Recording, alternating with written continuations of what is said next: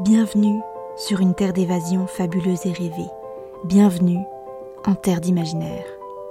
Ici, vous posez le pied sur un territoire inconnu qui ne demande qu'à être exploré. Découvrez chaque semaine une histoire courte, une nouvelle ou un conte qui vous fera voyager la tête dans les étoiles tout en conservant vos pieds sur terre. Découvrez aujourd'hui l'histoire du poète brûleur de mots. Henri avait terriblement froid dans sa chambre de bonne au huitième étage de son appartement parisien.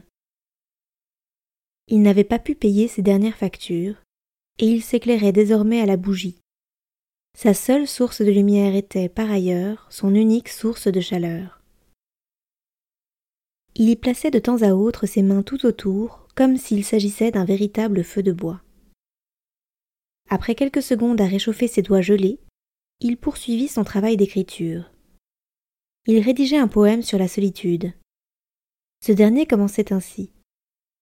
Les longues soirées d'automne, aux lumières lancinantes et aux lueurs bleutées, rythment lentement les battements de mon cœur. Il poursuivit ainsi pendant un moment. Puis, il commença à plier le papier sur lequel il écrivait jusqu'à présent, et l'approcha de la flamme. Celui-ci se mit à brûler peu à peu, et Henri vint le déposer dans un récipient en cuivre pour le laisser se consumer. Une douce chaleur vint le réchauffer au fur et à mesure que son poème disparaissait. Une fumée discrète s'échappait des flammes dansantes et venait former les mots qu'il y avait inscrits peu de temps auparavant. Ses écrits s'envolèrent ensuite dans les airs et s'échappèrent par les fissures de son appartement pour aller se poser dans une oreille attentive. Henri ne savait pas qui était le ou la destinataire de ces vers. Tout ce qu'il souhaitait, c'était apporter un peu de chaleur en partageant ses poèmes à qui le voudrait bien. C'est ainsi que son poème atteint les oreilles de sa voisine du dessous. Mona, elle-même pétrifiée par le froid, regardait la nuit sombre à travers sa fenêtre en espérant que le pull qu'elle venait de se tricoter parvienne à lui apporter un peu de chaleur.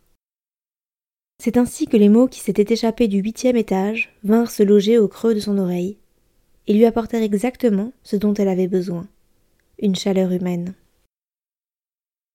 Elle trouva les mots si beaux qu'elle en tomba immédiatement amoureuse.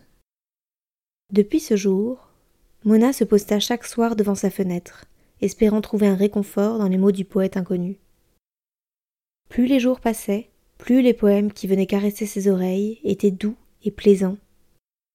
Son pull, quant à lui, semblait de moins en moins chaud. Toutefois, cela n'avait guère d'importance pour la tricoteuse car seuls les vers du poète paraissaient lui réchauffer le cœur. Elle décida finalement de suivre la fumée pour en trouver son origine. Celle-ci la mena directement à la porte d'Henri, son voisin du dessus. Elle avait imaginé le poète pendant tout ce temps sans jamais n'avoir pensé le trouver si proche. Lorsqu'elle toqua à sa porte, Henri vint lui ouvrir. Elle vit d'abord ses yeux, et y lut la tendresse qu'elle avait pu percevoir dans ses poèmes. Puis, elle vit derrière lui des centaines de petits fils de laine en provenance de son pull tricoté qui traînait au sol. Ces derniers prenaient la forme des pensées de Mona. Toutes celles qu'elle avait eues en tête au bord de sa fenêtre s'étaient à leur tour échappées pour venir trouver leur destinataire. La tricoteuse de pensées et le brûleur de mots étaient tombés amoureux sans même ne se connaître ni se parler. Une chose était certaine désormais, ils n'auraient plus jamais froid.